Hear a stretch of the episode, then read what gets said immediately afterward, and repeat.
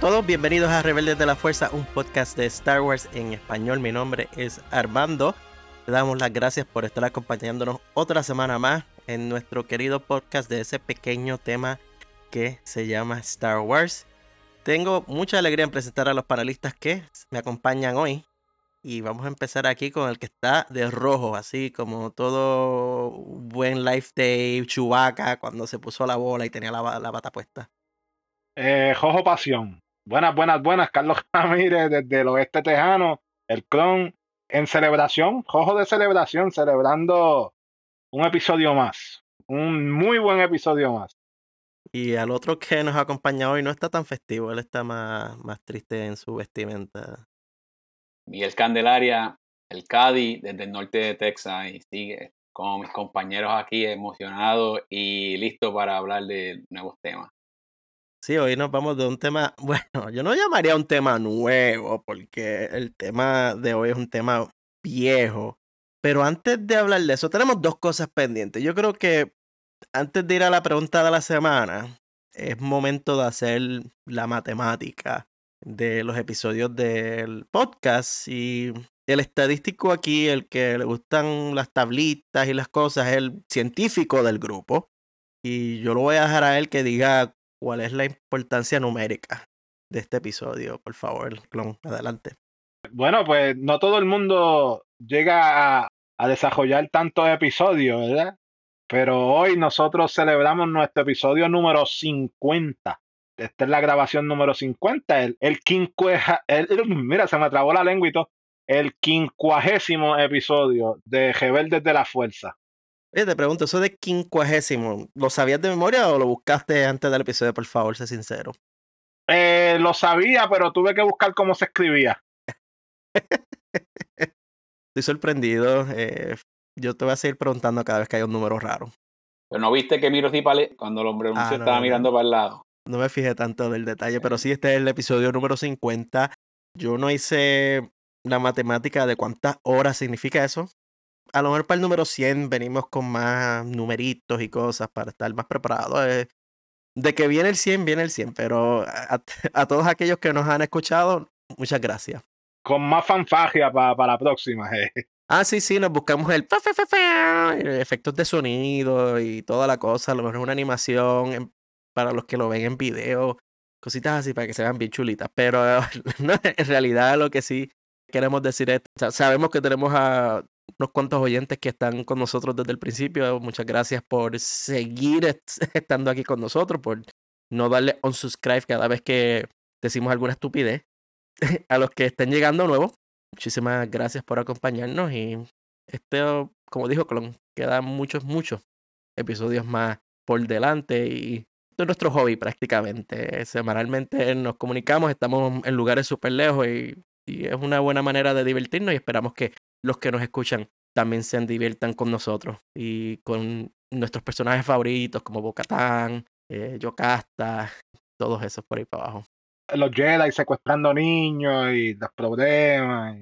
los amoríos dentro de los, amoríos dentro de Star Wars. No los secuestran, eh, es que los, toman prestados por un momento, pero no los ah, secuestran. exacto. Y mi amor con De Filón y todo eso. Todo eso. Cositas lindas y bellas. Eh, Vamos a movernos a la pregunta de la semana. Eh, la de esta semana me gustó cuando la leí y yo la encuentro bastante interesante. Les voy a dar un momentito para que la piensen, así que voy a, poner la pregunta aquí arriba. Los que están viéndolo en video la van a ver en pantalla. Y mientras ustedes piensan, voy a darles el detalle, que es la información adicional de la pregunta. Y dice, elige dos personajes de Star Wars que nunca se hayan conocido. ¿Cómo sería su primer encuentro? Y por qué querrías que se conocieran. Mientras piensan, vamos a poner aquí el detalle. Nos dice, algunos personajes de Star Wars están destinados a no hablarse nunca. Jar Jar Binks y Rey, Padme, Amidala y Han Solo, Poe Dameron y Qui-Gon y muchos otros nunca se conocieron. Jar Jar y Rey compararían notas sobre el emperador Palpatine. ¿Qué pensaría Padme de su yerno? ¿Cómo se llevaría Poe y el maestro Qui-Gon Jinn siendo ambos unos renegados? Hay posibilidades infinitas para responder esta pregunta. Yo esta semana quiero empezar con Cádiz, vamos. Ay, ay, ay. Fíjate, me gustaría ver a Kylo Kylo Ren y a Darth Vader. Me hubiese gustado que se vieran los dos. Una reunión familiar, reunión familiar, el Sí. abuelo ahí. ¿Y por qué? Ah, Esa es la segunda parte de la pregunta. ¿tú sabes Sí, por sí. qué? ¿Qué- qué? Es que me gustaría ver cómo sus poderes todos unidos, ¿qué harían? Si hubiesen matado al emperador o se hubiesen quedado con toda la galaxia, ellos dos. Y se hubiesen ido detrás de Luke, de Luke a, a buscarlo y matarlo también. ¿Sabes? Te comen mucha... Ay, se me fue la palabra. O sea, tú los verías ambos adentrándose más en el lado oscuro en vez de redimiéndose el uno al otro. Sí, yo creo que sí. Se hubiesen quedado en el lado oscuro ambos. Ok. Buena. Clon. Yo voy a hacer un puente generacional. Voy a juntar la Alta República con las secuelas. Me voy a tirar. Yo pondría a hablar a Hey, ya que la mencionaste ahorita, con nada más y nada menos que Doña Silandra Shaw.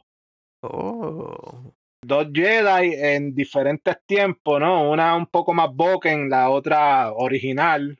Y, y me gustaría que hablaran y que, ya que sabemos que Rey va a establecer una nueva escuelita, pues que, que aprenda de, de Silandra a poner un escudo antes que un lightsaber, a ser más provida, a, a tratar de mejorar lo que en el medio entre ellas dos se ha dañado. Soy yo, esa, esa, me gustaría ver esas dos eh, juntas. Sí, sí, que sería dándole tal vez o rellenando esa parte que Luke no pudo conocer o que no estuvo expuesto a ella porque él más bien fue un aprendiz de Yoda y aprendiz de Obi-Wan, que como sabemos, una generación completamente distinta y que las influencias de guerreros ya estaban ahí. El mismo Yoda tal vez estaba vivo durante la, la Alta República, pero el Yoda, o sea, como toda persona, ya él mismo había cambiado como persona, ya él no era Sí, el eh, mismo tipo de guerrero. Él cambió con los años y se influenció con lo que estaba. Él se adaptó a los tiempos. Pero una Silandra Cho en, en su, en su máximo, en, en, en la época dorada de los Jedi, hablando, dándole una nueva instrucción a Rey, me parece que sería genial. Me gustaría verlo. con su escudo. Es más, que construya otro escudo y se lo da a ella. Bonito, bonito, me gustó. Pues fíjate, Clon, en esa línea, mi personaje también es uno de la Alta República con uno de la era de Skywalker. Pero en mi caso, yo tengo a uno de la fase 1, que estamos viendo ahora también en la fase 3 en los libros que están saliendo de la Alta República, y es Elsar Man. Y a él yo lo empataría con Anakin Skywalker, pero Anakin Skywalker de la época de Clone Wars. Y aquellos que han leído los libros de la Alta República ya se pueden imaginar de los desastres que esos dos crearían, porque el Sermán, eh, la palabra que me viene a la mente es una que usamos mucho en Puerto Rico, el Sermán está al garete. Este tipo está a lo loco, ese tipo en uno de los libros de la primera fase recurre al lado oscuro cuando se ve apretado en la, en la feria de Valo. Para mí, ese tipo de, de personaje que es un cañón suelto, si lo juntas con Anakin Skywalker, ambos bastante poderosos en la fuerza. Anakin es más poderoso, claramente, pero aún así, es como en, la, en el ejemplo que estaba en la explicación que decía que si Podameron y Qui-Gon son dos renegados, el Sarman y Anakin Skywalker, dos cañones sueltos de la Orden Jedi. Pero, eso sí, el Sarman tiene un buen corazón. Y el Sarman, aunque tuvo malas influencias en cuanto a utilizar la fuerza y todo, él al final del día, tal vez, de hecho, si estuviera con Anakin, lo hubiese amarrado un poco más hacia el lado de la luz y la vida, a dejarlo que se influenciara así por los políticos. So, después hablaremos más de Elsa Man. Oye, pero Anakin tiene buen corazón. Así que eso es debatible. Anakin tiene buen corazón hacia Doña Padme y en su momento hacia Soka, pero se dejó influenciar Ah. por el lado oscuro, es el problema, clon. Y se fue de boca. Pero sí, no, es un, buen, es un buen debate luego. Cuando hablemos más de la primera fase, pues entraremos en detalle de, de esos personajes. Saliendo de nuestra pregunta de la semana, el tema de nuestro episodio de hoy es una celebración, ya que, como hicimos a principio de año, estuvimos celebrando el 40 aniversario de regreso del Jedi. En el caso de este mes, noviembre, o bueno, cuando se grabó este episodio era a mitad de noviembre. eh, se celebró el 20 aniversario de Clone Wars. Y cuando digo el 20 aniversario de Clone Wars, tenemos que hacer la aclaración, estamos hablando no del Clone Wars de Filoni, no el Clone Wars de Ahsoka Tano, no el Clone Wars lindo y bonito de animación de computadora, sino la serie original de Clone Wars del 2003, que fue por el, la que llaman famosamente la versión Tartakovsky, y es porque la persona que la desarrolló y ayudó en dibujarla fue Yendi Tartakovsky junto con George Lucas, que también estaba envuelto en todo este reguero. Y en el caso de esa primera temporada en el 2003, estamos hablando de que eran episodios súper cortos que salían en Cartoon Network. Y no solo salían en Cartoon Network, también salían por internet. Estamos hablando de una época bien diferente en cuanto a, al internet. El otro día yo me, mientras estaba preparando el episodio, yo me estaba sentando a pensar de qué estaba yo haciendo en el 2003 en noviembre. Porque les voy a ser sincero, yo no vi esta serie. Estos episodios los estoy viendo por primera vez ahora para esta discusión que estamos teniendo. Tal vez en algún momento en los pasados 20 años yo habré de casualidad visto alguno de estos minutos dos, porque de hecho son tres minutos, cuatro minutos la primera temporada. de que hay la posibilidad de que en algún momento yo haya estado en YouTube y haya salido un video de estos episodios, sí, tal vez, de que le haya prestado atención suficiente para decirle, ah, me recuerdo que pasó esto, esto, esto. No. Y es que el 2003, 20 años es una diferencia grande. En mi caso, yo en el 2003 no tenía internet donde estaba viviendo, porque fue mi primer año de universidad. yo estaba en un apartamento en la ciudad de Río Piedras, en Puerto Rico vivía en un segundo piso, no tenía cable TV, lo que tenía era un televisor pequeño blanco y negro, como todo buen universitario que está por primera vez por su cuenta y no puede pagarse un televisor más grande. Porque un flat screen en aquella época, olvídate, te iba a quebrar con lo caro que salían. Yo tenía una computadora portátil, es más, esto en el caso de anécdota. Mi computadora portátil no era eh, Wi-Fi capable, o sea, por sí sola no se podía conectar al Wi-Fi. Yo tenía que ir a la biblioteca de la universidad y eh, rentar en la biblioteca una tarjeta que yo le ponía por el lado a la computadora portátil y al ponérsela así por el lado, entonces eso me permitía a mí conectarme al internet vía Wi-Fi y yo no tenía inalámbrico en, mi casa. So, no, lo único que lo podía usar en la, en la universidad. So. Y si estaba conectado al internet, en verdad no era como que estaba en estas páginas. De, las páginas de internet eran feísimas en aquel tiempo. No había redes sociales, no había Facebook, no había nada de esto. Tenías que ir directamente a cartoonnetwork.com, starwars.com y, y entonces buscar el video. Por eso es que nunca estuve expuesto, no tenía cable y a duras penas tenía internet. No sé si ustedes recuerdan más o menos su entorno en el año 2003. O si lo vieron, o si tan siquiera recuerdan que esta serie salió en el 2003. Muchachos, eh, hemos tirado para atrás. 20 años son 20 años. No es lo mismo ni se escribe igual. Yo estaba en la universidad, tenía una computadorita en mi casa con eh, internet limitado y tenía una laptop, una Toshiba, que exacto, se le ponía una tarjeta por el lado y así era que cogía internet, eh, que lo tenía con, con la cuenta de, de Sprint en aquel tiempo. Y, wow, sí. O sea, ha, llovido 20 años. Pero yo creo que por eso la, la serie como tal pasó desapercibida para mí. Yo no la vi en el momento que salió en el Cartoon Network. Yo no tenía cable TV en mi casa, estaba muy ocupado en la, universidad. No la vi cuando salió, pero después, en el transcurso de estos 20 años, he visto uno que otro episodio. Creo que dos es lo más que recuerdo. Y es, totalmente diferente, es, otra cosa. La serie de Filoni vino para bien. Cady, ¿tú recuerdas haber eh, visto Clone Wars del 2003 o haber escuchado tan siquiera que esto existía en el 2003? Pues fíjate, ¿no? Yo estaba recién, bueno, hacía como tres meses había regresado de Irak. Aunque tenía internet en mi casa, tenía una computadora de torre, una gateway. Con, una gateway con la forma de la vaquita. Sí, y tenía con flash screen y todo. Tenía internet por cable TV, que eso era lo más grande. Yo vivía en Georgia en ese tiempo. Y mano, pues nunca, yo siempre fui bien fanático de Cartoon Network, pero que nunca me dio con ver eso. De verdad, yo, yo los veía, pero decía. Ah, tú veías. Cartoon Network, pero yo no, como no tenía cable. Es más, te hago una historia. En Ponce, Cartoon Network era un canal hasta premium que a veces uno ni, ni le llegaba. Yo llegué súper tarde a esa cuestión de Tsunami. No, yo, yo veía mucho, bueno, a veces me siento y veo mucho muñequito también, pero en ese tiempo yo veía Ed, Ed and Eddie, veía otros ahí, pero yo veía que pasaban lo de Star Wars y yo como que nunca se me apegó, como que decir, mira, curiosidad ni nada. Y pues como ya estaba pues, más adulto y estaba en, otro, en otros mundos, pues como que nunca me dio curiosidad de, de verlo.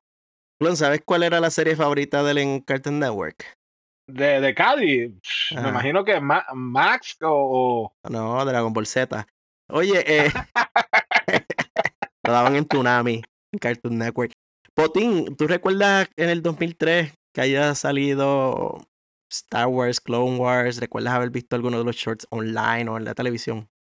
Fíjate, ahora que estaban hablando de eso, estaba pensando y, y algo que dice, dijo Cady, me recuerda que no, porque yo tenía novia ya, la que es mi esposa ahora, so, estaba ya en otras cosas y como que fue un periodo en blanco de Star Wars. Y además estaba en la universidad tratando de graduarme, no cuando salió, en el 2003, está bastante temprano, aunque sí yo tenía, yo tenía cable y, y tenía Cartoon Network, yo creo que ya después yo los vi online, ya después cuando empezaron a salir online fue que pude verlo y no, no creo que en esa época los vi completos como luego, luego que se los juntaron y, estaban en YouTube, bueno que, que los vine a ver completo de una sentada, vamos a decir, wow, eso, estaba pensando hoy, decía, wow, cuando vaya al episodio hoy voy a estar pensando en esa en esa frase que se dijo en episodio 4, ah, que Clone Wars, y de momento nos presentan esto, fue como que una cosa, mano, como que, wow, espérate, Clone Wars, mano, eso existía de verdad, eso.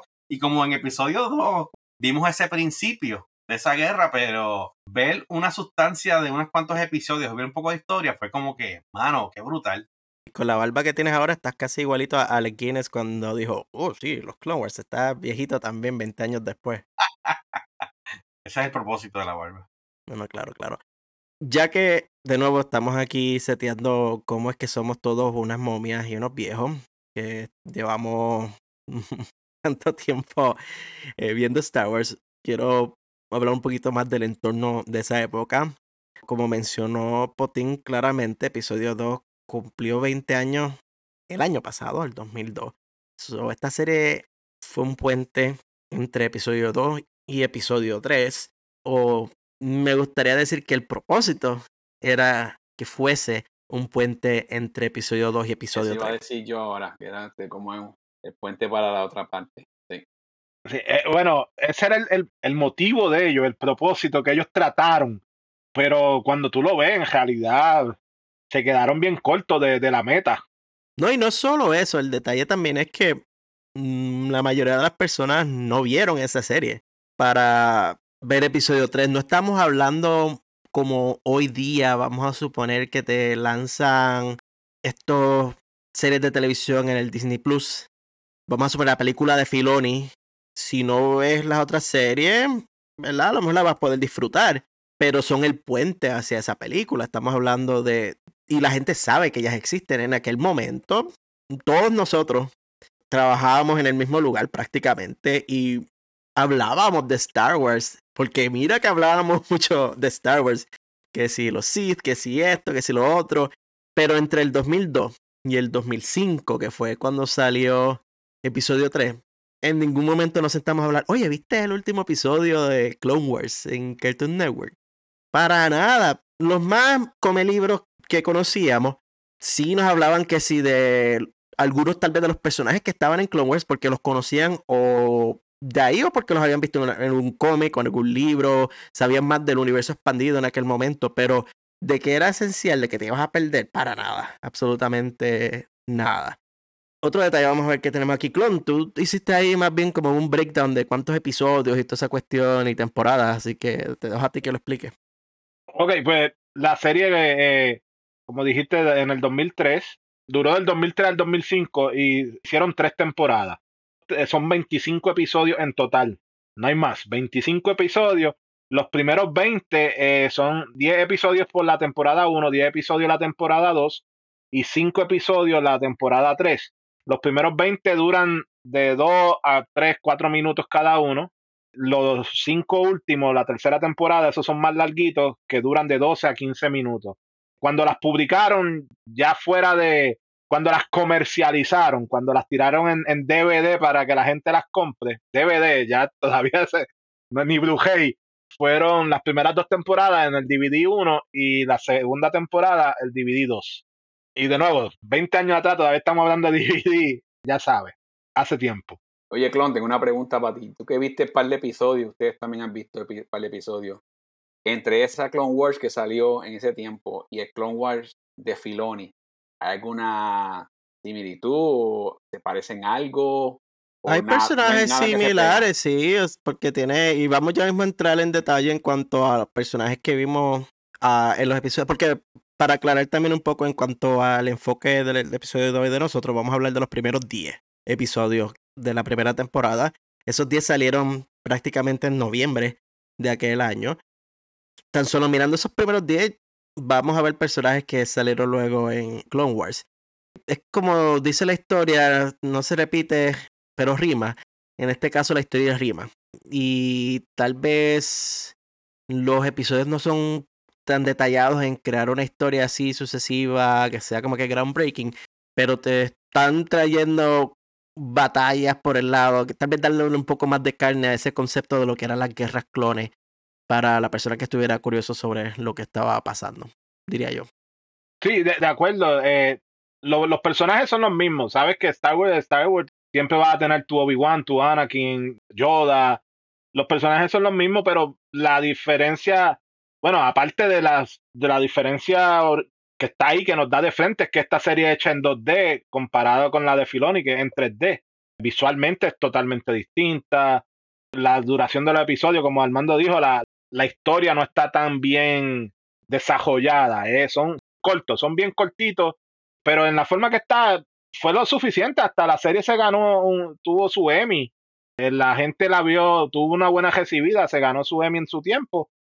Es un buen esfuerzo, un buen comienzo. Eh, yo creo que fue el buen bojador para que Filoni luego pudiera hacer la de él. Sí, mencionando en cuanto a Filoni, la serie de Filoni, esta serie es casi una sustitución, vamos a ponerlo así. La serie de Tartakovsky, esto es con mucha probabilidad conocimiento de todos los que nos están escuchando, pero por si acaso es considerada leyenda, legends. Los eventos que ocurren aquí no, no son parte del canon actual, no son cosas que, ¿verdad? Vamos a, hacer referencia si estamos viendo algún episodio de alguna filonada. Lo importante también es mencionar que sí han habido muchísimas inspiraciones de estas leyendas que han sido traídas no solo a Clone Wars, sino a otros multimedios del canon actual que vamos a mencionar brevemente. Vamos a hablar en cuanto al Disney Plus y el Disney Plus lo que hicieron fue que ya tienen la serie completa desde hace ya un par de años y la recopilaron en dos episodios y aproximadamente una hora cada uno. Y esta es la serie entera. Si lo ven, yo por ejemplo, para ver los 10 de que, que estamos discutiendo aquí, tuve que tener mi computadora al lado con la lista de los 10 episodios para más o menos como que hacer el track de por dónde iba la historia, porque no están divididos dentro del episodio, simplemente los pusieron ahí uno detrás de otro consecutivamente. En algunos a duras penas hay un, una pantalla la negra que te hace el cambio de un episodio a otro, no hay títulos que te digas que estás cambiando al otro episodio. El orden, por lo menos de la primera temporada no es el no está en orden, hay un episodio que lo mueven y todo para que la historia haga más sentido cuando los pones todos juntos. En una hora puedes ver las primeras dos temporadas y ni te das cuenta de que pasaron individualmente tantos episodios. Lo que sí es que queda bien así. O sea, para mí queda bien pegado juntos. Yo creo que la audiencia 2023 si trataras de soltar eso de esta manera así individual, semanalmente, de tres minutos, no le prestarían tanta atención. O sea, lo han hecho porque tenemos Forces of Destiny, por ejemplo, que es un show digital, que ahora está en el Disney Plus, también lo vi el otro día. Pero no, no creo que crearía el mismo impacto tal vez que en el 2003, que, ah, esta serie multimedia, porque si volvemos nosotros los, dinosaurios aquí, sabemos que tres minutos de video del 2003 te las tenés que sudar. No es como ahora que puedes streamear una película como si nada. Si estabas en un dial-up, olvídate, esos tres minutos se iban a tardar media hora en subir en la computadora. No solo eso, ahora tres minutos lo ves en tu celular. Ah, ¿Quién iba a claro, no, pensar sí, eso? sí. Yo tenía mi, mi celular cuadrado que lo único que servía era para enviar textos y hacer llamadas y a señal. Preferiblemente después de las 7 de la noche. Noche y fines de semana gratis. Noche y fin de semana gratis, exacto. Y, las rama- y llamadas recibidas a mitad de precio. ¿verdad? No me olvida esa parte. Yo creo que algo importante de en destacar en, en ese formato es que George Lucas, aparte de crear Star Wars como historia, sabemos que era un innovador en cuestión de tecnología. Cuando creó las películas ori- originales en el 76, 77, era, era un medio, una tecnología nueva en cuestión de los efectos. Y lo mismo ocurrió en episodio 1. Ese tipo de animación que estábamos viendo, el CG de esa época. Luego de eso crea LucasArts y Lucasfilm, que da apoyo a muchas películas en cuestión de la tecnología. O que yo creo que también entra dentro de, del cambio de la época, de la evolución de la época, de la tecnología. Eso que Armando está mencionando, que a tres minutos, que es verdad, está adaptado a lo que había en el momento, ¿verdad? Que era lo que se podía ver, no como ahora que es mucho más fácil. Así que yo creo que es importante destacarle la parte tecnológica de cómo se va adaptando al progreso tecnológico. Hay que añadirle a lo que Putin dice, el mismo estilo de, de la caricatura, de, de la animación. Al ser 2D, esto es dibujo por dibujo. Tienes que sentar a una persona a dibujar y página por página y la, y la animan esos dibujos. No, no tanto como ahora que tú puedes hacer maravillas en la computadora. Ahí tú necesitabas a alguien que verdaderamente dibujara. Para la época, tres minutos en dibujo es, es- es larguísimo. Y ya que estás ahí hablando, Clon, tírate ahí las impresiones generales, spoiler free, ¿verdad? De ver estos 10 episodios, repasarlos más bien, porque había visto ya para aquí y allá. Pues eh, a esta altura los considero como que si los hubiese visto hoy por primera vez, son nuevos para mí. Y creo que ya lo mencioné, es un, un buen intento en, en comenzado la animación en Star Wars, porque creo que la última animación que había habido antes de Clone Wars era la de los Ewoks en los 80. Ewoks y los droides también tenían un, show ajá. en los 80, sí. hubo un gran periodo de tiempo que no hubo animación de Star Wars. So era, fue un buen resurgir para la animación de, de Star Wars y que nos, nos sirvió de bojador o de, de comienzo para lo que más tarde fue el clásico de la serie de Clone Wars 3D. Aunque no es una animación espectacular, no es lo último en los muñequitos, sin embargo tiene buenas introducciones a ciertos personajes, algunos momentos de trama son buenísimos y aún así tiene, aunque hoy sea leyenda, tiene uno o dos escenas que siguen siendo de mis favoritas dentro de Star Wars. So, so no es, o sea, no es minutos perdidos. Verla vale la pena, aunque no sea parte del canon hoy en día. Oye, Cady, yo sé que tú eh, no tuviste mucha oportunidad de ver los episodios esta semana, pero cuéntame más bien tus impresiones así, viendo lo que has visto y lo que has escuchado de, de este tipo de, de show. Sé que la mayoría de las veces que hicieron, por el momento, lo- la- los creadores de estos dibujos animados, pues querían como tal conectar las películas. Como mucha gente que no sabía el background bien de, la, de lo que había pasado en Star Wars antes del episodio 4.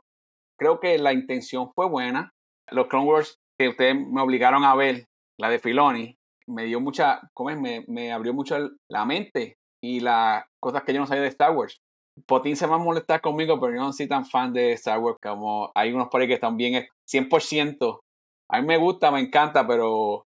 Y gracias a, a ustedes también, pues conocí a Chopper, pero la impresión es esa. Yo estaba viendo más o menos lo que ustedes hablaban, me puse a ver un poquito de la serie y fíjate, me gusta, me gusta la forma en que fue dibujada. Me gusta. Se ve bien, bien nice. Estaba viendo la prim- el primer episodio y estaba como que dice, acaba el podcast que me voy a sentar a ver los episodios. No sale Chopper ahí, ¿viste? Mira, Potín, cuéntanos eh, en tu caso, ¿cuáles eran las impresiones viendo ese show? Estoy de acuerdo con Clon. Para mí, a este día, en el 2023, para mí la animación es magnífica. Y los episodios son llenos de acción, ¿verdad? Porque son cortos, historias pequeñas, pero son llenos de acción. Y según vamos a ir hablando de los episodios, es como un super fast forward entre conectando episodio 2 y episodio 3, claro. Y después cuando viene la, la serie nueva, entonces es más profundo. Bueno, la verdad que a mí me, me gusta mucho. Me gusta verlo, lo, lo, lo veo cuando puedo, lo, lo pongo a correr mientras estoy haciendo otra cosa. Está muy bien hecho, de verdad. Y yo no sé si el propósito en ese momento, sabemos que era crear una conexión, pero yo creo que esto fue como una prueba para ellos, tener este medio y ver, ok, lo, lo hicimos, pero vamos entonces a hacer una serie con mejor animación en 3D, etcétera, más profundo, porque para mí esto fue un éxito, de verdad. No, no se vio como se ve las cosas ahora con tanto público o lo que estaba disponible, pero para mí, bueno, obviamente como lo dije ahorita, es algo que no con una historia que no conocíamos, pero sabíamos de ella. Muy buena, de verdad que a mí me encanta. En mi caso, mira, yo la empecé a ver y dentro tal vez de los primeros dos minutos dije que esto estoy viendo fue como tres bofetadas de los 90 casi. Porque sí, este salió del 2003, pero en espíritu está más cerca de influencia de los 90 que de los 2000. La música, el intro, tan siquiera que tú ves las palabras Clone Wars que están como escritas en formato de computadora, pero de la visión de lo que era tecnológicamente avanzado en el 2003. Parece un letrero de, de neón. Exacto. El aparato, ese que usan para los insectos afuera, así más o menos. Tal vez estoy ya mal acostumbrado a, que para mí Star Wars animado es 3D, que estuve un rato mirando todo que se veía tan plano. Y yo como que eh, esto parecen hormigas volando por el espacio, están todos en fila, no había... Porque incluso el tipo de animación que utilizaron es bien plano, o sea, no hay mucha percepción de profundidad. Tal vez en aquel momento para mantener los costos bajos se fueron súper simples. Estamos hablando de que no, esto no había Disney vaqueando a Lucasfilm como hoy día. Estará Lucasfilm por su cuenta y tal vez Cartoon Network dijo, mira, aquí tienes esto tanto depósito, mira, te corto este cheque para ayudar con los gastos y, y ya. Pero Disney tiene estas cámaras que hicieron cuando Blancanieves en el 1937, que es, es multipaneles para que aparezcan las cosas profundas, aunque sean 2D. En este caso es todo bastante plano. En la ciudad, cuando van dentro de los planetas, tal vez se ve un poquito menos plano, pero el espacio como que por un momento me quedé en shock. Lo otro, y a diferencia de muchas de las series que discutimos aquí moderna. Yo solamente esto los vi en inglés, mm, ni siquiera intenté ponerlos en español, pero algunos personajes cuando abrieron la boca, me empezaron a hablar, me quedé como que, wow, espérate, no me esperaba que esta voz saliera así. Y yo creo que el más pecador en esto es Anakin Skywalker, porque wow, dime una voz, o sea, esa persona ni siquiera estaba haciendo un esfuerzo para parecerse a Hayden Christensen. El tipo, oh, yo voy aquí a hablar y, y ya, y, y, chupate esa de que soy Anakin Skywalker. Igual con el que hizo de, de Palpatine. Más cuando Canciller que cuando salió como Darth Sidious en los episodios que vimos, pero aún así en ambas no veía mucho esfuerzo en, en sonar como los personajes que vemos normalmente. Los clones, pues los clones sí sonaban bastante bien. Obi-Wan, por lo menos el tipo hizo un poquito de esfuerzo. Count yo creo que es hasta la misma persona. Tengo que buscarlo porque suena bastante igual. Asash también es bastante similar, pero wow, en verdad que las voces por lo menos me, me sacaron de tiempo por un momento. Después uno como que se adapta. Pero más allá del estilo de animación, tal vez lo otro que a mí me llamó mucho la atención es que estos episodios de por sí no te dan una, un arco de historia detallado. Los episodios del Clone Wars de Filoni, aún los que no están dentro de los arcos principales de historia, y acá, o son unas relleno, te desarrollan algo, es constante diálogo, si estás en un campo de batalla, por ejemplo, no es todo vamos a disparar, es también vamos a hacer la táctica, vamos a cómo vamos a, afrontar este problema. Aquí, varios de los episodios, creo que a veces, si hablaban dos líneas o tres en el episodio completo, es mucho. Y se centraba mucho en la parte de pelear, en la batalla, en la batalla, en los disparos, en las explosiones y cosas así. Que si tú te pones a ver, por ejemplo, proporcionalmente hablando, 75% del episodio es la batalla, comparado tal vez con un episodio de la era Filoni donde no es 75%, no es ni tan siquiera un 50% del episodio. Estamos hablando de una escena tal vez de varios minutos donde es simplemente batalla sin diálogo. So, esas fueron las partes que yo veía como que, uh, esto es diferente, oh, esto es diferente.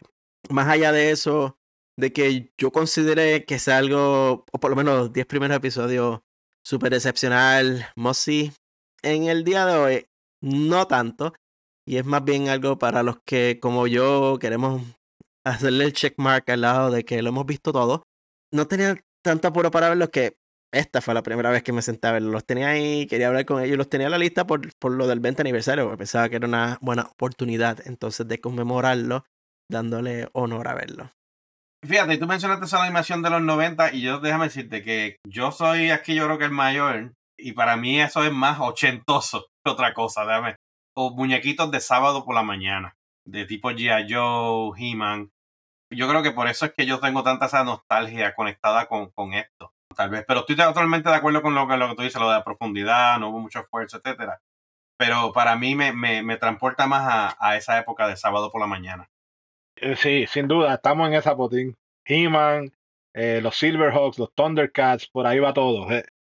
Quería comentar que en esta serie algo que es bien peculiar, aparte de, de, de lo rápido que se va moviendo, es el poder que tienen los Jedi. Son superhéroes. Acá los, los saltos, vas a ver que los saltos son gigantescos, eh, casi vuelan, mucho más poderosos cuando hacen su force push o el, el empuje con la fuerza, vuelan 20, 30 droides que eran casi superhéroes.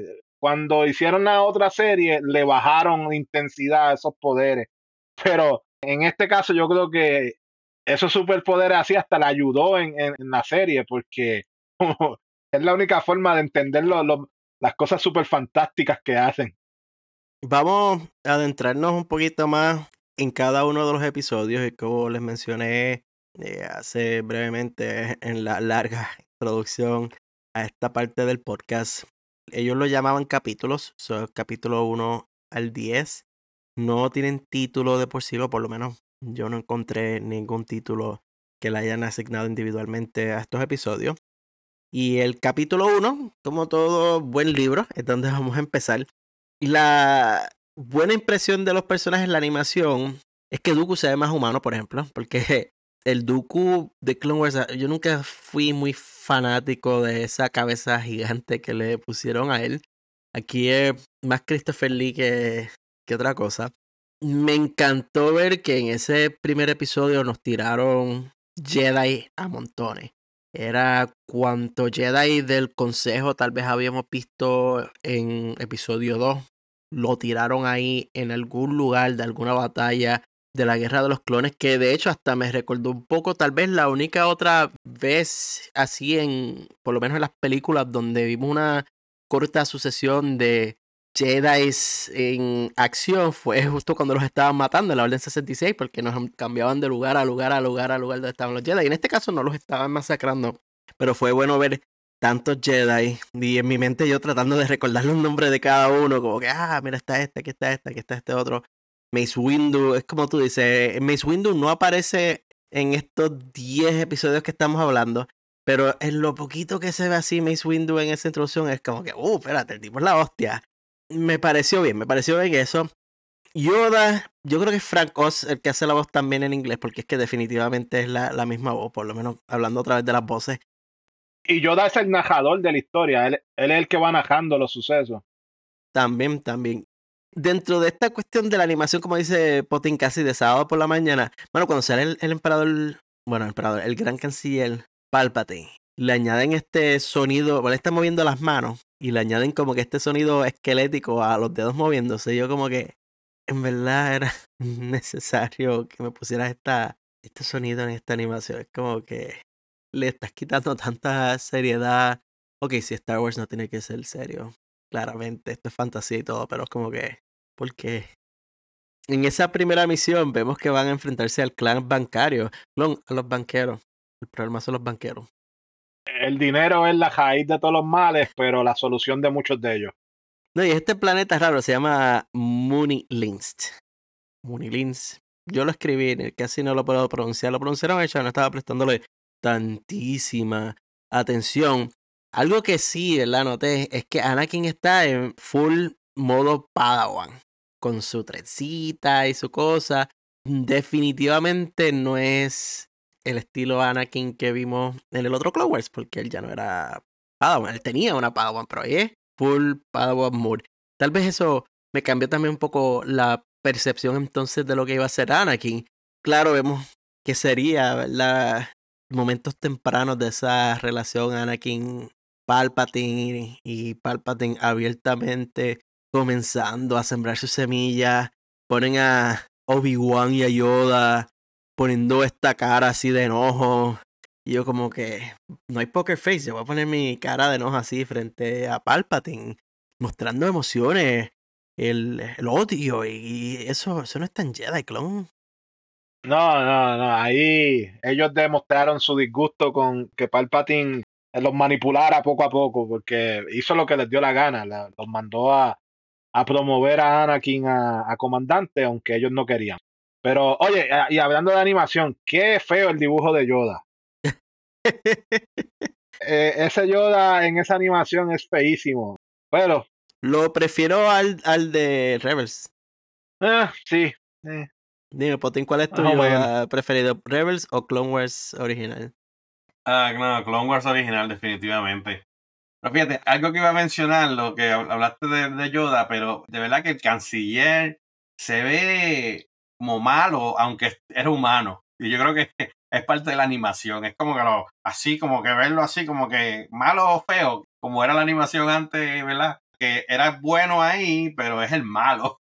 Yo creo que tenía que ver la animación mala de la cara también. Ese es el propósito. Y después que nos introducen a los Clone Troopers y ponen en la marcha imperial, así como si nada, vamos a ponerla full, completa, ni siquiera vamos a intentar de cambiarla un poquito, ¿no es? No tenemos suficiente presupuesto para contratar a un compositor. So, búscate el soundtrack de la película de hace 20 años atrás y tírala ahí.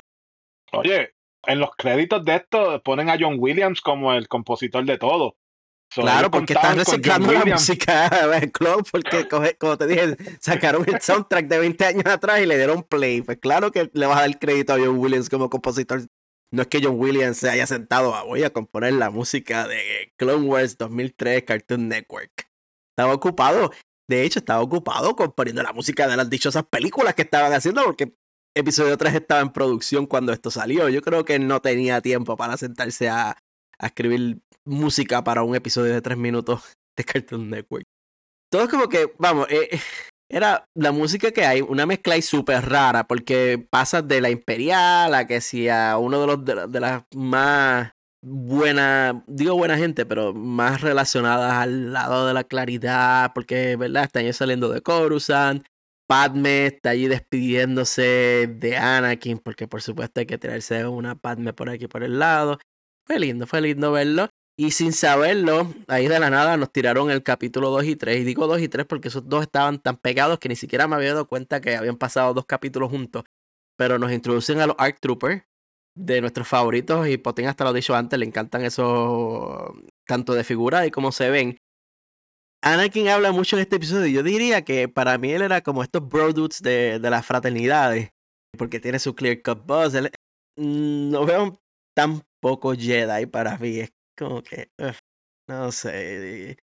Díganme ustedes ahí que piensan de Anakin en ese episodio.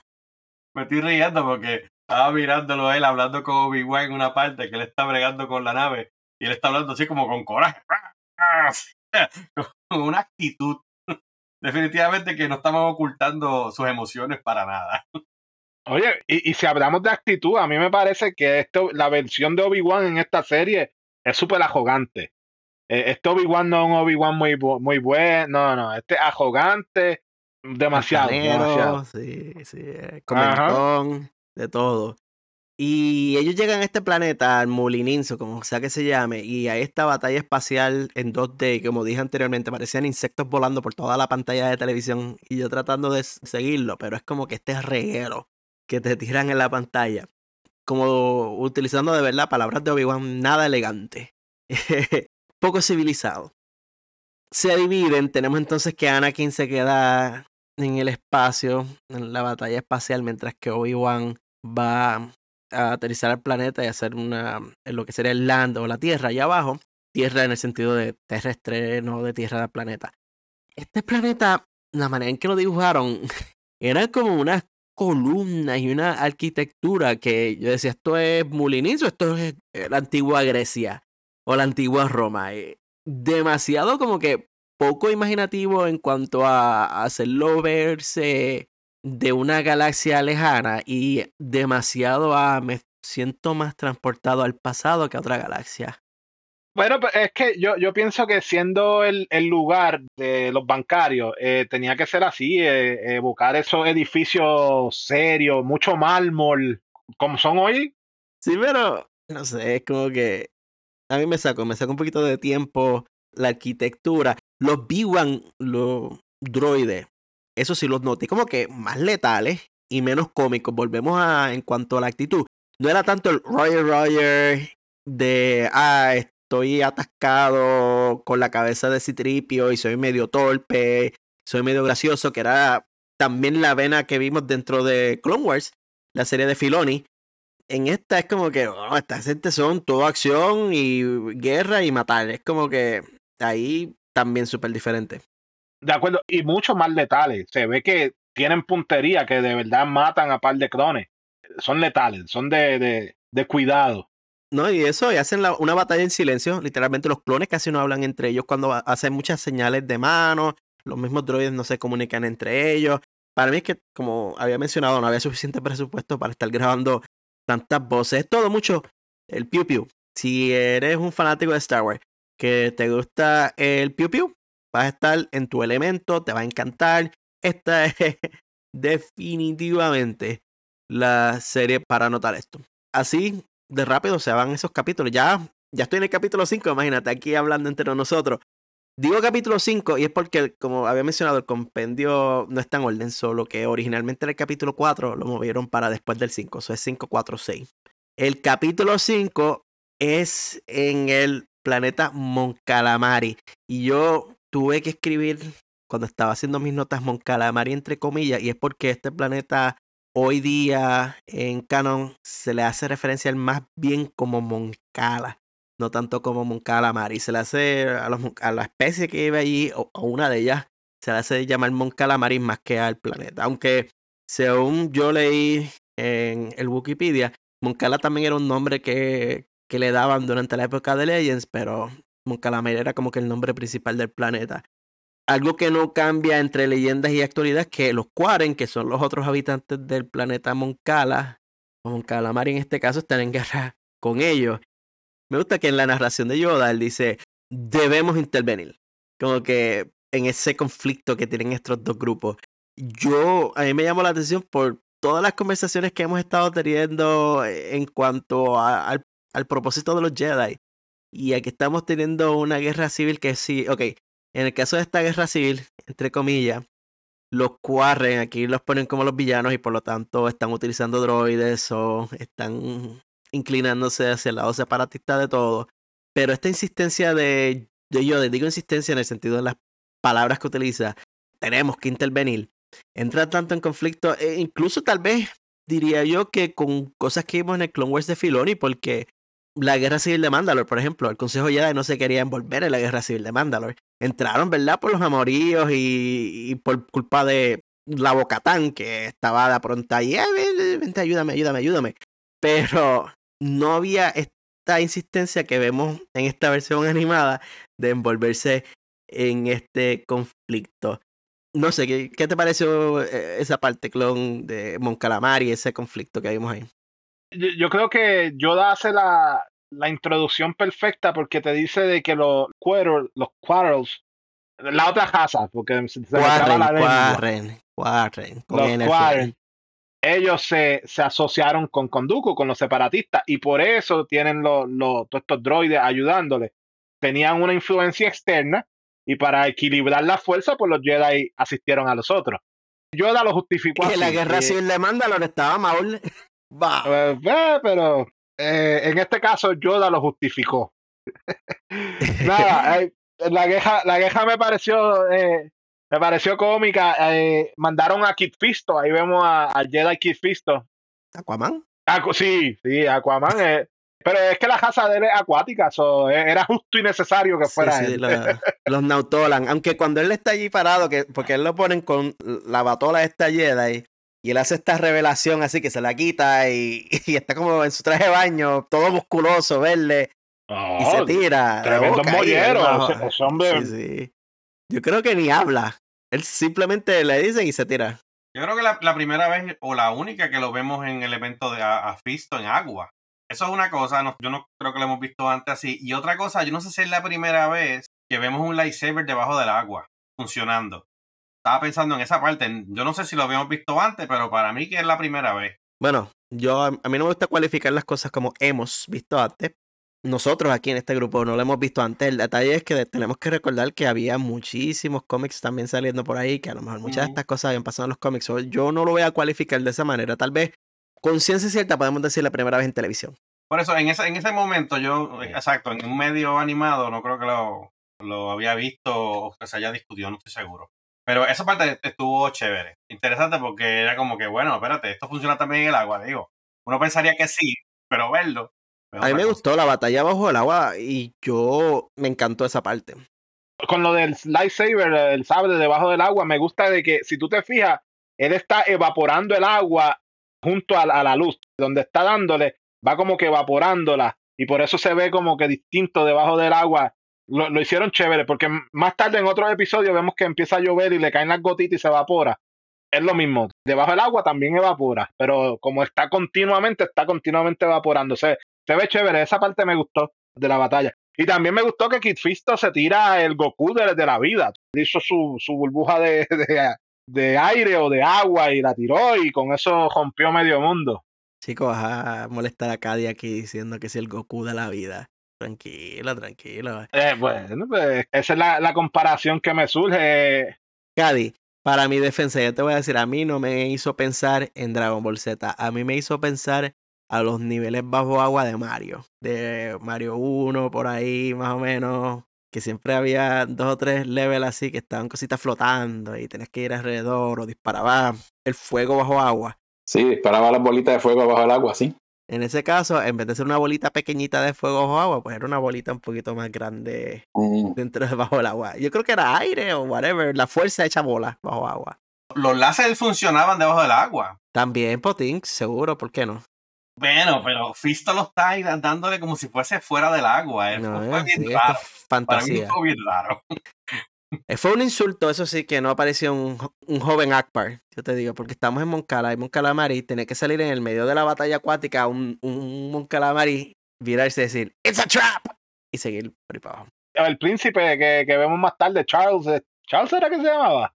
Había un príncipe de, de esas de son las ellos. filonadas de este. ajá. Si nos movemos al capítulo 4, volvemos a Roma y los clones están destruyendo la ciudad. Cuando digo que están destruyendo la ciudad es porque la animación es que literalmente están destruyendo la ciudad. Es como que en inglés pone, vamos a, a quemar, bueno, en inglés, fíjate, es un bombardeo masivo de que esto no es ni táctico. Y mi emoción fue que apareció Dirge, T-U-R-G-E, Dirge mi emoción por Dirge no tiene absolutamente nada que ver con Filoni o la serie de Filoni, porque Dirge no es un personaje de Filoni, no salió en ese Clone Wars. Dirge fue resucitado al canon en los cómics de Star Wars y está ahora mismo en la línea de Bounty Hunters, está saliendo Dirge.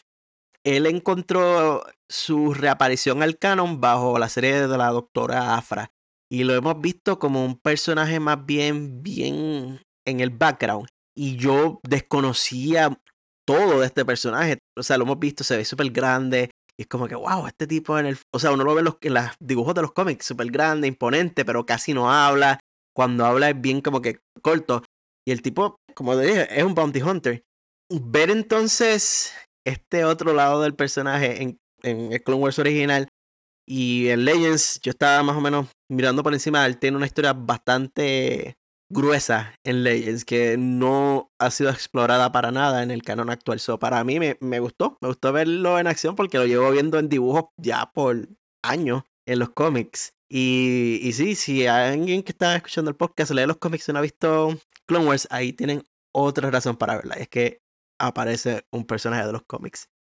Y en los cómics, él es presidente de la ganga de motora, igual que aquí, o fue sacado de, casi Sons of Anarchy, casi. Tiene una, una pistola grande y todo, pero para nada es lo que vemos ahí. Y tú viste los, los clones que están con él, tienen como manos de Lego, parecen. Porque son así como, como palanquitos. Y las armas son como las lanzas medievales. Parecía, y, bueno, literalmente las usan así. Edad media. Y las va, es como que está Edad media en motora. Bueno, edad media en motora en Roma.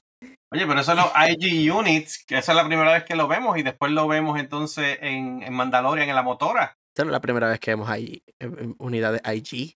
No, no, no, no, no, pero estoy diciendo en, corriendo motora antes yo no lo había visto. Ah, a decir, la primera vez que vimos esta época, una IG fue en 1980 en Paris. Está viendo, diciendo que en corriendo motora y después lo vemos en Mandalorian. Bueno, capítulo 6.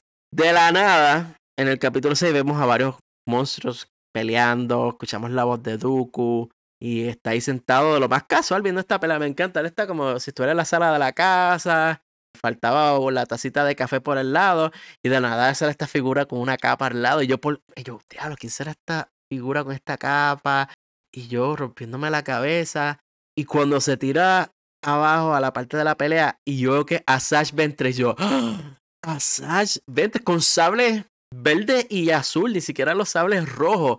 No me lo esperaba. Eso de que la animación es con ojos blancos completos, le da una obra como que más misteriosa, más de terror. Para sorpresa de nadie, ¿verdad? Le da una pela, una paliza completa a todos los monstruos que estaban como que en la arena. Es la introducción de Ventres que Clone Wars de Filoni no nos dio.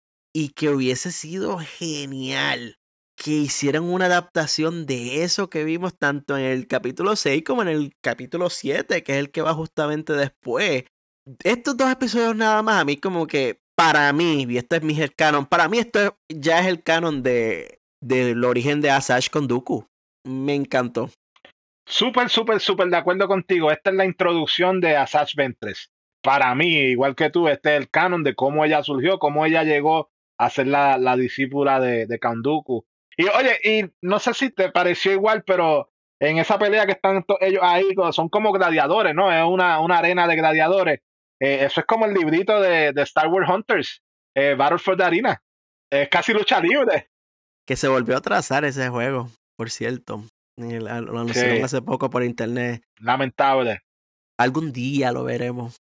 Eh, ya van a tener que sacar otro libro de aquí a allá porque ya, ya está, está obsoleto la parte 2 la idea es bien semejante, tú sabes, esa batalla de gladiadores y sale una con poderes de Sith y que se hace llamar Sith también. oh, no, ya se adjudicó el título, yo soy Sith aquí y, Dooku como que, ajá, es más, Dooku se tira la de Superman mm. porque él está parado mirando hacia abajo en la arena y él levita de donde está, él no salta. Él está de pie y levita y baja entonces a donde está Asash Ventres levitar no es algo que veamos mucho en los Jedi, en el canon actual post esa época. En la Alta República sí había una que otra levitación, si estaban meditando y cruzaban las piernas, podían flotar en el aire, pero eso es también algo que hacía Yoda en la época más moderna. Pero eso de así de, voy a levitar como si fuera todo un, no sé, magneto en X-Men, no se veía mucho. Duco, de hecho, las dos palizas a, a, ella, porque una es en la arena que la lleva inconsciente, que le dice la línea clásica, siento mucho miedo en ti, cuando ella está diciendo yo soy Sith, bueno, los Sith no tienen miedo, yo siento mucho miedo en, ti, mamita. Y ahí aparece Palpatine, que también me gustó, bueno, Darth Sidious, porque no, vamos a llamarlo por su nombre. Ya está cuajando como que desde el principio te, te dejan ver que Asash Ventres es otro instrumento para ellos. No hay ningún interés de desarrollarla a ella en el lado oscuro, pero sí le entregan sus dos sables rojos, porque esa fue otra cosa. Durante la pelea inicial con Dooku, él destruye los sables azules y verdes. Y yo por acá, ok, ¿de dónde van a salir entonces los sables rojos? O van a ver tan siquiera sables rojos en esta serie y, se los dan en una cajita de lo más bien y de lo más bonito. Y son los sables igualitos a los que después salen en la versión Filoni. Con el propósito de toma estos sales y ve a cazar a Anakin Skywalker. Para mí fueron dos episodios, una joya.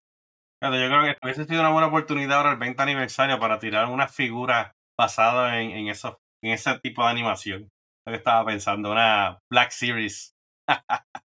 so, nos vamos al capítulo 8 y volvemos al gran torneo en King's Landing, y donde está la gente de Valeria contra la gente de, no sé, alguna otra de las tierras allá del norte, vamos, The King of the North. Y Obi-Wan tiene su mejor actuando de guerrero, batallando con Durst, por cierto. Durst definitivo no es tan fácil de matar. Yo jamás me hubiese imaginado que Durst era lo que sea que es él, porque tenía estos... Ah, me recordaba, volviendo a la Alta República, los Dranger así, que se, se pegan unos a los otros, o, los o los mismos Trandoshan, que tú le picas un brazo y le vuelve a crecer. Eh, no es tanto que le vuelva a crecer, es que como si tú le picas un brazo, aparentemente él se le pega de vuelta. ¡Wow! No sé ni, ni qué pensar. Se veía medio raro. De hecho, hay una parte que Obi-Wan lo pica, se le pega otra vez, después regresa, los clones le caen encima a él de una manera súper agresiva, de que lo casi baratan el, el sitio completo y después sale sin armadura, que parece como si hubiesen despellejado y tuvieras músculos y todo en buena manera al estilo Jonas, como que Obi-Wan se mete dentro de él y los clones piensan que electrocutar a, a Dursh iba a solucionar la cosa. Yo pensando, contra, pero si electrocutas a Dursh y Obi-Wan está dentro, ¿no? ¿Cómo no vas a electrocutar a Obi-Wan también? Pero Obi-Wan pues se tiró la, la Will Smith en Men in Black porque lo explotó de adentro hacia afuera. ok. También después vimos como que lo, la, los pools de. Los pools, los charcos de lo que quedaba de él moviéndose en el piso. Y yo, ok, de Men in Black pasamos a Terminator 2. Y, me imagino que pues, los charquitos se juntarán y en algún episodio más adelante volverá Dirge.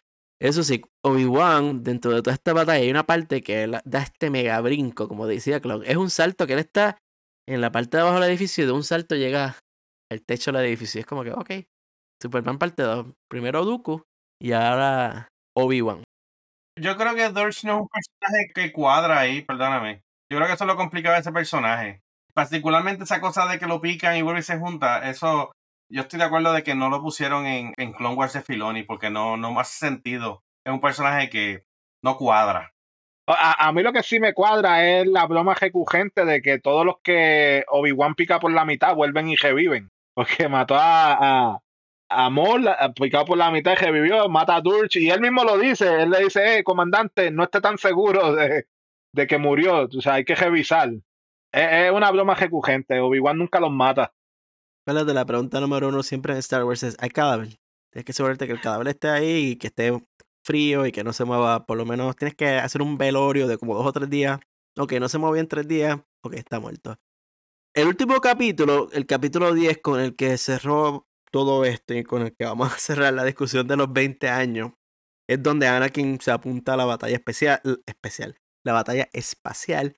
Y definitivo me gusta que él como que busca tácticas. Aquí vemos el, ese elemento táctico que tal vez no vimos en el Piu Piu en la Tierra, que era todo disparar, disparar, matar, matar, matar. Aquí Anakin se comunica con los clones, hay una parte que él vuela como que detrás de una nave y le dice a ellos disparan. Ah, pero es que no hay nada. Él dice, no, confía en mí, dispara. Y entonces él sale por una y los clones entran disparan a las naves que lo están persiguiendo. Me gustó. Aquí vimos un, una batalla más inteligente, una batalla más pensada, una batalla con más sustancia. Y no solo eso, una batalla que culmina en un, en inglés sería un cliffhanger, porque aparece esta misteriosa nave que lo está atacando y todo va a oscuro. Oh, claramente Asas Ventres nos lo dijeron dos episodios anteriores. Pero considerando que este fue el final y uno se queda como que, ah, espérate, me lo, lo a dar ahí. Y las personas en el 2003 tuvieron que esperar hasta marzo del 2004, que esos son, ¿cuántos? Tres, cuatro meses para saber qué fue lo que pasó. Yo te diría que sí, si yo fuera una televidente en aquel momento, me hubiese quedado con el suficiente suspenso para volver a sintonizar en marzo para ver qué sería lo que pasó. Eh, definitivo que le aplaudo la manera en que lo terminaron. Y overall, esos 10 episodios para mí fueron, fueron buenos, fueron adecuados. Y los conté en Disney Plus fueron 32 minutos con 22 segundos. Ver esos 10 episodios.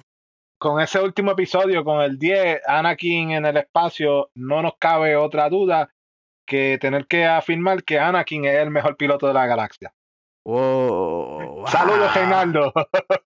Wow. Oye, ¿sabes qué? De casualidad, esta semana me envió un mensaje la escoria más grande de la galaxia, Pipo Rendón, con un enlace que decía, ah, mírate esto, esto era lo mejor en Star Wars. Y cuando lo abrí era un enlace a Clone Wars, la serie animada. Y yo, wow, estás conectado a la fuerza. Literalmente eso es lo que estamos hablando en el podcast. Los que están viendo la versión en video pueden ver lo que está detrás de mí.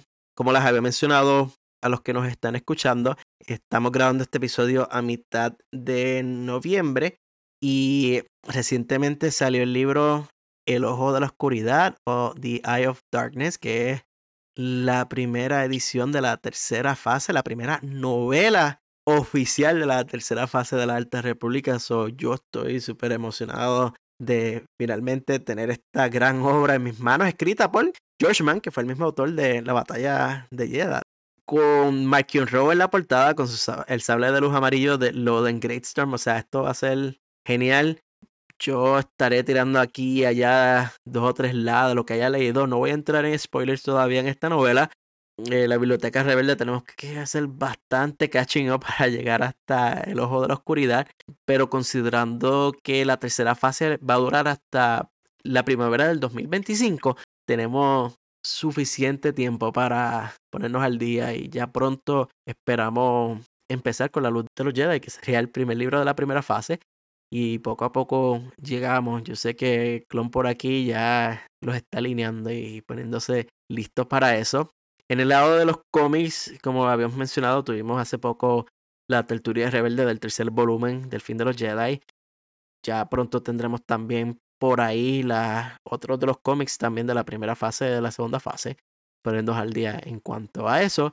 Y en lo que se trata de la Alta República, también tenemos la aventura de los jóvenes Jedi, que ya salieron los episodios adicionales del show. Ya tenemos afuera los episodios con Loden Greystorm, con Belcetifar, con Asquas, que es el Sharhound de, de Bell, y e incluso la estación espacial Faro Starlight. So, yo todavía no los he visto porque los estoy guardando para cuando hablemos de ellos en el podcast, pero ya ese es uno de los episodios que vienen pronto en diciembre, que sería nuestra continuada discusión de esos grandes jóvenes Jedi y el favorito de todos que es Noobs, porque Noobs eso, eso sí que es algo grande, eso sí que es algo excelente. Y con eso concluimos esta parte. ¿Algún pensamiento final que tengan de este aniversario o de los 50 grandes episodios de Rebeldes de la Fuerza?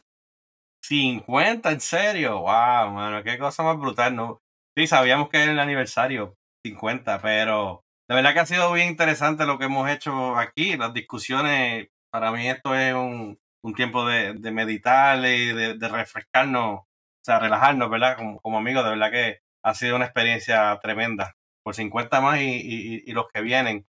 Una de las cosas más chéveres es poder celebrar estos aniversarios en discusión juntos aquí. Ah, 20 aniversario aquí, porque estamos en la época de los aniversarios en estos tiempos. Muchas gracias por, por el apoyo. No estamos cerrando, pero a la misma vez cerrando. De verdad que estamos bien contentos por el apoyo que nos han dado hasta ahora. Gracias. Lo mezclaste un poquito. Estamos 50 episodios del podcast, 20 aniversario de Clone Wars. Para los que nos están escuchando, les recordamos que en las notas del episodio están las redes sociales de nosotros, los panelistas, y también las redes sociales del podcast. Los invitamos a que nos sigan en la red social antiguamente conocida como Twitter y ahora conocida como X, o como le dé la gana a Elon Musk de llamarla. Y ahí estamos en Rebelde Fuerza. Ahí pueden conectarse directamente con nosotros y también damos los anuncios de lo que viene en los episodios. Les recordamos también que el podcast está disponible en la mayoría de las plataformas de podcast y en cualesquiera que sea que nos estén escuchando, los invitamos a que nos den suscribirse. Y si nos están escuchando en Apple Podcast o en Spotify, apreciamos si les gustó el episodio 5 estrellas y una reseña. Eso ayuda a que otras personas puedan encontrar los episodios del podcast. Les agradecemos mucho que nos hayan acompañado en el día de hoy. Gracias por escucharnos 50 episodios, que vengan 50 más en paz, conocimiento, serenidad y armonía. Se cuidan. Muchas gracias por el apoyo de estos 50 episodios. Como diría esa gran piloto, una vez rebelde, siempre rebelde. Por la luz y por la vida. Hasta luego.